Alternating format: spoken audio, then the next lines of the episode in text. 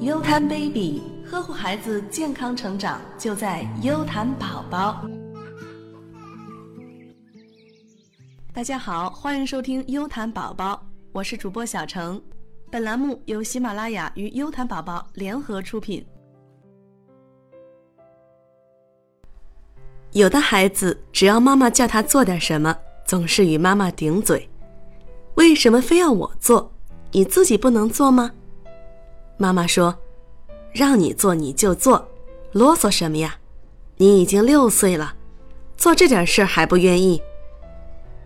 我已经做了很多了，我不想做，我应该每天玩才对。”孩子大声的顶嘴，然后对妈妈理也不理，回到自己的房间去了。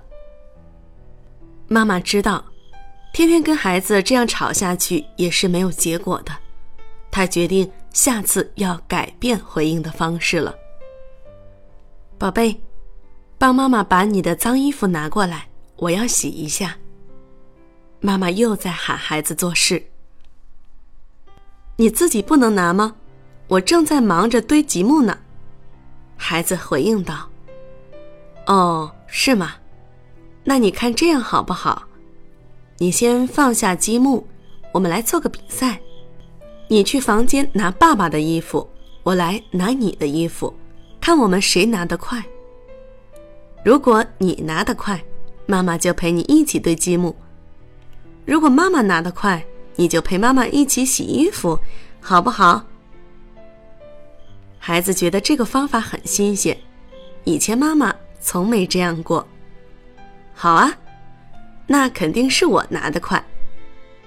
孩子主动从一堆积木旁跑过来，要与妈妈比赛拿衣服。开始，妈妈故意比孩子慢，然后就边洗衣服边陪他玩积木，然后两个人再进行比赛。妈妈又故意比孩子快，孩子也听话的与妈妈一起洗衣服。结果一上午，妈妈虽然没洗几件衣服，可孩子却表现不错。妈妈觉得这样也值得。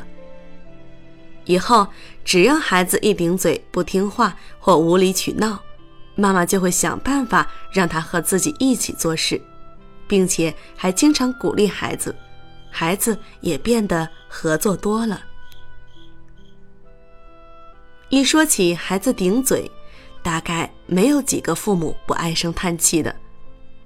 这些孩子总是说一些与父母的意见或愿望相悖的话，而且大多比较情绪化，不是噎得爸爸说不出话来，就是惹爸爸妈妈生气，结果常常是搞得一家人都不痛快，弄不好孩子还会挨打。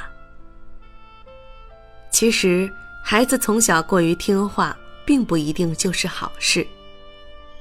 过于听话的孩子常有两种情况：一是父母过于专制，喜欢用命令压制孩子，不许孩子表达自己的真实想法；另一种情况就是孩子常常过于依赖、顺从、压抑，没有自己的主见或不敢表达自己的想法。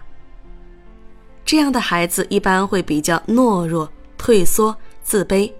做事也缺乏创造性，所以你的孩子爱顶嘴，其实并不是一件坏事。